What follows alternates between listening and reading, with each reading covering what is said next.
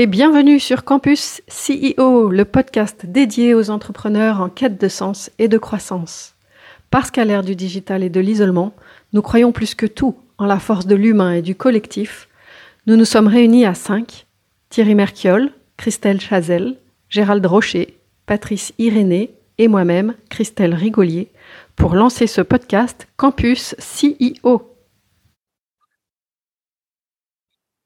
Bonjour à tous, bienvenue sur euh, Campus CEO. Euh, nous avions euh, fait plusieurs podcasts sur les croyances et donc aujourd'hui, je vais vous parler de ma croyance par rapport aux dirigeants où je pense qu'en phase de vente, les dirigeants changent de posture et souvent s'éloignent de leurs valeurs et de leur projet de départ. Alors pourquoi je dis ça euh, bah, J'ai eu la chance en fait de travailler sur euh, beaucoup de projets en croissance et en développement. Et, en effet, j'ai eu la chance de voir plusieurs opérations de vente. Et dernièrement, j'en ai vu pas mal en fait. Et c'est une phase, moi, qui me m'a perturbée pendant longtemps. Euh, j'ai pas toujours compris euh, pourquoi ça me, ça me perturbait autant. Et, en effet, je pense que c'est, alors ça reste une croyance, euh, c'est cet éloignement par rapport aux valeurs et aux projets de départ qui fait que euh, régulièrement les projets, moi, m'intéressaient plus. Euh, et en tout cas, j'avais moins de plaisir et moins de motivation à travailler parce que je, je voyais plus, je voyais plus et je me battais plus pour pour les mêmes sujets. Euh, donc, pourquoi c'est une phase difficile? Ben, D'un coup, euh, en fait, les priorités deviennent différentes. Euh, les règles de gestion sont différentes, euh, les objectifs deviennent aussi euh, différents. Et ce que je trouve très logique, en fait, en tout cas c'est mon analyse, c'est que au final le dirigeant du jour au lendemain s'intéresse se, en fait au prix à la valeur. Euh, et, ça reste son, objectif principal. Euh, donc, dans ce cadre-là, euh, ça me laisse deux, ouvertures euh, où, je, me pose des questions par rapport à la motivation. Parce que est-ce que le dirigeant, dans ce cas-là, il a une capacité à motiver? Est-ce que c'est son rôle? Est-ce que ça ne l'est pas? En tout cas, les, équipes. Et est-ce que c'est possible de motiver les équipes euh, euh, sur ces phases-là? Euh, Et puis l'autre point, souvent le dirigeant s'engage à rester dans l'entreprise. C'est très très régulier. et moi, je pense que c'est quelque chose qui est qui pas jouable. toutes les opérations que j'ai vues, ça n'a jamais tenu très longtemps. Et, et je trouve que c'est finalement euh, euh, pas très euh, pas très sain et pour le repreneur et pour le dirigeant qui reste et pour les équipes en place. Donc voilà, je vous partage ma croyance et je vous laisse, je vous laisse réagir. Ok, merci Christelle. Moi j'ai une question. Quand tu parles des valeurs du départ et des valeurs de l'arrivée, est-ce que tu peux préciser, même si je crois avoir compris sous-entendu ce que tu voulais dire, mais est-ce que tu peux l'expliciter? Alors, les valeurs du départ, c'est que euh, généralement, les, les, dirigeants, quand ils créent leur société, alors je travaille beaucoup, moi, sur des projets assez petits, en croissance, euh, où les dirigeants sont prêts à se battre pour, euh, pour le sujet, euh, le produit, le service qu'ils vendent, euh, et, et, et, et, la valeur de, de, du service ou du produit qui est apporté sur le marché. Euh, en phase de vente, bah, c'est plus le sujet. C'est-à-dire, c'est-à-dire qu'en phase de cession de l'entreprise, oui. je pense que effectivement, il change de, de mindset pour se mettre en position de vendeur et, et pour valoriser leur entreprise. Oui, tu veux dire qu'ils pensent surtout à l'argent en phase de session? Bah, En fait, euh, quelque part, euh, justement au démarrage du projet, euh, c'est jamais leurs conditions. Ce sont même des gens qui sont prêts à pas se payer ou à se payer très peu au départ, etc. Et en effet, c'est la logique de la vente qui fait que l'argent est beaucoup plus présent dans le dans le mindset et dans et dans et, et dans les logiques mises en place en fait. Oui. Personnellement, j'entends ce que tu cette croyance-là. Moi, je la trouve totalement légitime en fait. C'est des, enfin, si, si, je me mets à, leur place, tu travailles. En effet, au début, tu t'es peut-être pas vraiment beaucoup payé. Tu as fait beaucoup de sacrifices pour ça, pour développer ton entreprise. Enfin, les quelques histoires que je connais, c'est des sacrifices par rapport à la famille, par rapport, à, tu vois, le temps investi au départ pour lancer une entreprise est énorme. Et quelque part, c'est la rétribution de, de, du travail, euh, alors parfois de toute une vie, parfois de, de quelques années. Entièrement d'accord. Mais en fait, c'est comment tu gères ça avec euh, les équipes, en fait, et, euh, et, et, le terrain? Alors moi, moi je, je vois alors en dehors de, de effectivement du, du, changement de mindset euh, parce que c'est pas le même objectif, c'est aussi une histoire de transmission en fait. Et euh, et, et je, je, moi, je, pour avoir, euh, ben, il y a des projets qui se terminent ou qui, qui recommencent, mais les équipes, à un moment, les nouvelles équipes doivent reprendre le lead sur sur ce qu'il y a. Donc, euh, je trouve aussi normal que les valeurs ou, ou au moins euh, la manière de voir les choses puissent évoluer dans, dans la transmission. Et donc, euh, je suis assez d'accord avec toi aussi sur le fait que de dire le dirigeant qui reste longtemps après la transmission, euh, mais ça, ça, ça, ça, peut être euh, sclérosant pour les nouvelles équipes pour euh, trouver un nouveau cadre. Mm. Alors, moi, mon expérience dans le domaine, j'ai essayé de reprendre une entreprise il y a quelques années, hein, c'est dans les années 2000, au début des années 2000, et le, le, vendeur, finalement, il n'a jamais pu vendre. Il n'a pas réussi à, se séparer de son entreprise, et j'ai essayé de comprendre un peu pourquoi. Euh, et notamment, c'était pas parce que c'était pas une question de prix, pas une question de valeur non plus. C'était qu'en fait, c'était pour lui en train de reparler de sa société par quelqu'un d'autre, c'était insupportable. Et parce que euh, il fallait avoir son wording, il fallait avoir son verbatim, etc. Et quand on, essayait de reprendre la chose, on, parlait avec, sa, propre voix et il avait du mal à l'entendre. Je l'ai vécu aussi chez Wicid quand j'ai quitté la présidence et qu'on a embauché une présidente. Et la première fois où je l'ai entendu parler en public, euh, ça m'a un peu, ça m'a un peu heurté.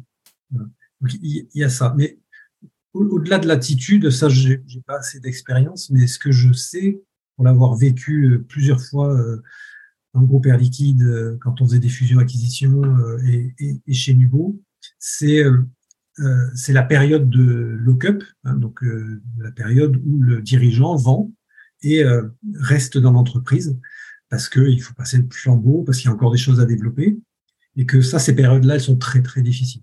Elles sont très difficiles. Alors, il y a, il y a une carotte qui est le complément de vente et, après cette, cette période-là, et donc c'est pour ça souvent que les dirigeants restent. Mais la plupart du temps, ils n'arrivent pas à tenir le, le délai, hein, parce que c'est des délais qui sont souvent sur deux ans, et ce que je leur conseille, c'est de faire des délais de un an maxi, parce que parce que l'entreprise change, euh, les valeurs changent, les gens changent, et, et ça, c'est souvent difficile à accepter. La stratégie va évoluer. Donc euh, ça, c'est pour un dirigeant qui a créé cette boîte-là, c'est assez incompatible. donc moi, ceux que je vois qui restent jusqu'au bout, quand ils partent, ils n'en peuvent plus. Euh, ils ont attendu jusqu'au bout pour des questions d'argent et ceux qui avaient bien valorisé et qui euh, finalement abandonnent, euh, abandonnent le complément de rémunération parce que c'est trop long, euh, c'est insupportable pour eux et donc ils préfèrent perdre le complément de rémunération prévu initial que d'aller au bout. Donc là, là, il y a une vraie, une vraie difficulté. Mais c'est n'est pas exactement ce que tu disais, Christelle. Toi, tu parlais du, changement de mentalité juste au moment où on décide de vendre et on, on va vendre. Et ça, euh, moi, je ne l'ai pas vécu. Ouais. Et euh, enfin, moi, je le, moi, je l'ai vécu plusieurs fois où en fait, euh, un, dirigeant qui, dans le quotidien et par rapport à ses valeurs, va avoir, par exemple, l'habitude de regarder que le business, que le développement commercial, etc. Du jour au lendemain, il se met à, à, à regarder la, la gestion euh, dans le détail, euh, à, à, regarder tous les coûts, etc. Et en fait, enfin, pour le coup, s'il y a des dirigeants qui, qui, qui écoutent ça, c'est complètement inefficace. complètement, mais inefficace, quoi. Et, en fait, ce sont des gens qui arrivent en plus à, perdre le recul et, qui, en temps normal, avaient énormément de recul. Euh, parce qu'ils ils deviennent en fait euh, pinailleurs. Euh, pinailleurs alors que, justement dans leur valeur ils le sont pas quoi et, je trouve que c'est assez étonnant mais je l'ai vu plusieurs fois en tout cas euh, donc régulièrement, je me suis dit bon, euh, de toute façon c'est encore moi, euh, voilà. Mais bon, ça reste peut-être une croyance, mais mais quelque part c'est certainement quelque chose à anticiper parce qu'un dirigeant qui vend, il n'est pas obligé de devenir pinailleur pour pour bien gagner, pour être pour, pour être pour avoir justement le mérite du travail qu'il a fait. Parce que je suis d'accord avec toi, Christelle. Hein. Moi, tous les dirigeants que j'ai vus réussir, euh, pour la plupart, j'étais très très contente euh, qu'ils aient empoché ce qu'ils ont empoché. Parce mmh, je comprends. Ouais, je comprends un peu mieux ce que tu veux dire. Euh, pas, du coup, voilà, cette espèce de, de pinaillement, comme tu dis. Euh, c'est qu'avant, ils ont peut-être une vision, un recul ils, qui, qui, perdent. C'est ça que, que tu dis. C'est finalement, c'est ça va au-delà de, de, de l'argent. C'est ouais. Il y, a un problème aussi avec les méthodes de valorisation. Hein. C'est les méthodes de valorisation, elles sont liées au chiffre d'affaires, à l'OBE, euh, au, MRR, euh, par exemple. Et donc, en fait, quand on commence à se dire je vais vendre, il faut, un peu habiller la mariée, regarder toutes les lignes, euh, augmenter, augmenter les, métriques. Et effectivement, là, on, change de, change de, position. Mmh. Oui, tout à fait. Et alors, moi, j'entends, hein, j'entends qu'on on peut changer d'objectif et, et, euh, et, de, et donc de, de vision ou, ou, ou, regarder autre chose. Après, toi, tu dis c'est inefficace qui, qui s'intéresse à ce que tu fais, toi, pour la valorisation. Donc, euh, en fait, euh, on, elle, serait encore meilleure s'il continuait à, faire le même, le même job qu'avant, la valorisation. Oui. Ça, régulièrement, moi, je me suis dit, oui, oui, oui, je pense, parce qu'en fait, ils, se mettent souvent dans des dans des rôles qui qui veulent pas gérer et donc comme ce sont des gens enfin moi avec les gens avec qui je travaille ce sont des gens qui aiment le pouvoir et c'est ce qui fait que je veux dire une fois qu'ils ont vendu et qu'ils restent et qu'ils ont plus le pouvoir euh, c'est super dur pour eux quoi enfin c'est complètement évident euh, est-ce que c'est le pouvoir ou la liberté? Ah moi je crois que c'est le pouvoir mais après, pareil, c'est peut-être une croyance aussi. Euh, pourquoi c'est le pouvoir? Alors, c'est aussi certainement euh, la logique de liberté, parce que les deux euh, sont liés. mais le côté pouvoir, c'est ils ont la capacité de faire ce qu'ils veulent, quand ils veulent, de décider. Voilà, et, et ça, c'est important pour eux. Et, et, quand ils ont, ils deviennent, enfin, j'en ai vu plusieurs moi avec des gens au-dessus euh, bah, ils tiennent pas. Et ils tiennent pas plus de six mois. Hein. C'est même pas. Euh, ouais, moi je crois que ça fait vraiment partie de l'ADN de l'entrepreneur. En fait, la plupart des gens qui créent leur, leur entreprise, c'est avant tout pour euh, cette euh, valeur-là que moi j'appelle liberté, parce que avoir quelqu'un qui te dit quoi faire, c'est inconfortable pour certaines personnes et pour ces personnes-là, c'est euh, presque pas possible. enfin, en tout cas, à un moment donné, euh, tu n'as plus envie, non? Oui, oui. Et pour le coup, euh, pour répondre à, Gérald, c'est qu'ils se mettent dans des, dans des rôles, en fait, qu'ils ne maîtrisent pas, mais où ils veulent prendre le pouvoir. Donc, comme ils sont capables de faire, ils, sont des gens polyvalents quand même, ils sont capables de faire plein de choses, ils sont brillants, sont brillants. Donc, la gestion, l'administration, euh, c'est juste, euh, c'est juste des, règles de, de, savoir. Euh, enfin, c'est de bon sens, du bon sens. Donc, quelqu'un de brillant, il sait faire tout ce qui est du bon sens. Mais là, il se met à regarder tout dans le détail, etc., etc. Et ça devient en effet complètement inefficace parce que c'est pas son, c'est pas son ADN, quoi. Et, du coup, moi, ça me fait penser, mais alors, à quoi ça sert qu'on demande aux dirigeants de rester dans, dans la nouvelle structure? Alors, c'est quelque chose, moi, que je comprends pas très bien, en fait. Euh, ça rassure l'acheteur, en fait.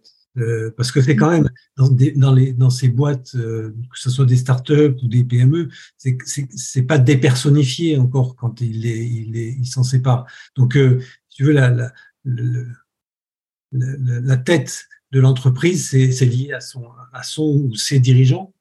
Et du coup, euh, bah, l'acheteur, il se dit, euh, s'ils partent d'un coup, euh, est-ce qu'ils vont pas emmener tout le business avec eux ou qu'est-ce qui va se passer Comment vont réagir les équipes, etc. Est-ce que l'équipe va partir aussi? Et donc, c'est peut-être pour se prémunir de, de ça que l'acheteur dit, bah, voilà, vous restez un peu dans la boîte parce que je veux garantir un minimum de continuité. Et, bien sûr. C'est là où pour moi, c'est pour la transmission. Ouais. Enfin, pour moi, c'est un mauvais calcul parce que si tu veux, euh, euh et, ça revient à la, enfin, mon idée de départ qui est de dire euh, quelque part, il y a changement. Il y a changement et il faut qu'il y ait reprise de contrôle par quelqu'un qui remotive les équipes en fait. Euh, et, et, et c'est pas le dirigeant qui lui euh, a vendu et qui a plus le même rôle et qui a plus la même posture qui peut continuer à, à, motiver avec des règles différentes. Enfin, mm. je... Je, partage euh, ce que tu dis et ça me fait penser à ce qu'on avait évoqué lors du, dernier podcast euh, qui était un même CEO pour toute une ville, le numéro 43. Euh, L'idée euh, que le fondateur, il détient comme une énergie, une source qu'il a à transmettre. Et peut-être qu'en effet, si euh, ceux qui nous écoutent ont envie de transmettre leur entreprise, faire ça, de désigner la personne qui va euh, qui va tenir euh, les valeurs, enfin qui va perdurer, qui va faire perdurer les valeurs et les transmettre et puis partir. Peut-être ça peut se faire plus rapidement que les, les, les durées habituellement prévues qui sont assez longues en fait, ça. Moi, j'ai été plusieurs fois dans des sociétés qui se sont fait racheter, enfin toutes en fait d'ailleurs. Et euh, ce que j'ai remarqué, c'est que clairement, au bout d'un an, tout change. Hmm. Oui, oui, oui. Alors moi, j'ai vécu une expérience quand j'étais dans le groupe Air Liquide. Euh, j'étais dans une filiale. Euh, enfin, j'étais dans le groupe Air Liquide et on a racheté une boîte. Et donc moi, j'ai été nommé dans cette boîte pour faire du business, augmenter le business. Et, et, que je me souviens quand on, Air Liquide avait racheté la direction opérationnelle d'Air Liquide avec le Comex d'Air Liquide avait dit surtout, surtout, on, on, on, met pas notre lourdeur dans cette société-là. On, vraiment, on la laisse se débrouiller toute seule. On lui donne les moyens, mais elle va se débrouiller toute seule. au bout d'un an, euh, d'un an, toute la lourdeur est descendue parce qu'en fait, il fallait pour le reporting sortir les chiffres comme le voulait le groupe Air Liquide et que euh, le prévisionnel n'avait pas été le bon, etc. Et donc la, la, boîte, toute cette lourdeur d'administration est tombé dans cette petite PME et le dirigeant est parti, euh, est parti en avance de phase parce que pour lui, c'était assez insupportable. Hmm. Moi, ça m'évoque aussi une, euh, une, entreprise que, que j'ai suivie, un dirigeant que j'ai accompagné dans une opération de fusion. Alors, sur la partie euh, euh personnelle, je l'ai accompagné et il voulait absolument, à ce qu'il soit dit à ses équipes, que rien ne changerait. Et, en fait, ça, c'est un peu un fantasme, parce que euh, bien entendu que quand on s'unit à une autre entreprise, il y a les valeurs de l'autre entreprise qui, ah, évidemment, ça va changer quelque chose. Mais euh, ouais, en fait, à trop vouloir protéger euh, ou à trop vouloir que rien ne change, en fait, c'est moi, je crois, pour le coup, une autre croyance, que c'est préférable de dire, OK, euh, on vend, enfin, on vend, on se rapproche, etc. Ça va changer. Euh, mais rassurez-vous, pour telle et telle et telle raison, ces, ces valeurs-là, elles seront toujours euh, portées par l'entreprise, par les dirigeants, etc. Et c'est, c'est vrai que ça fait, enfin, ça fait peur parce que, en tout cas, de l'intérieur, parce qu'on sait que ça va changer. et plus on dit ça va pas changer, plus c'est un mensonge, en fait. Enfin, moi, je crois ça. Ouais, je suis d'accord.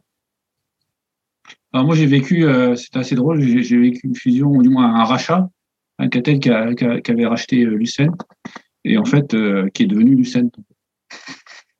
C'est-à-dire que on, on, a, on a repris euh, tout, toutes les, les, procédures de, de, de celui qu'on a racheté. En fait. Oui, et ça, c'est très intéressant. Et je reviens à la personne source, c'est-à-dire que c'est celui qui initie, euh, celui qui initie le projet, parfois, est, le plus petit mais si c'est lui la source, c'est ses valeurs qui vont prôner sur l'autre. même s'il est plus petit.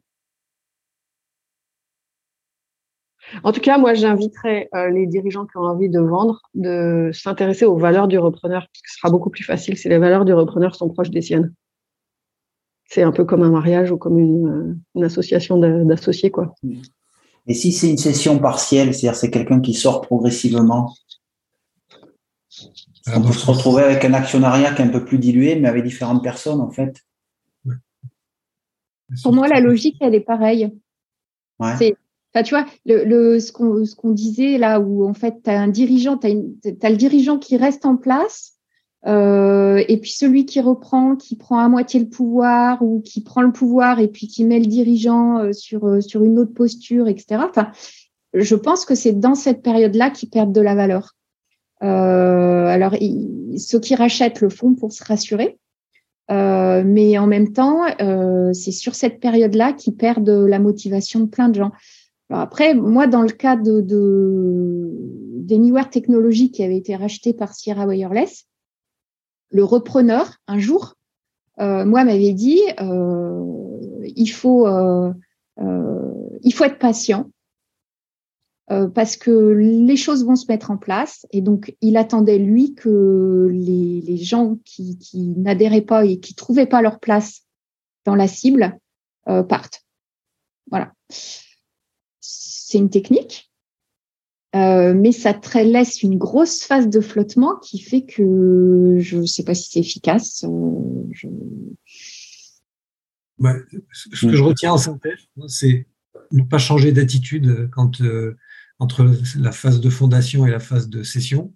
Et puis la deuxième chose, c'est s'il y a une période de recouvrement où il faut rester dans l'entreprise, il faut qu'elle soit la plus courte possible.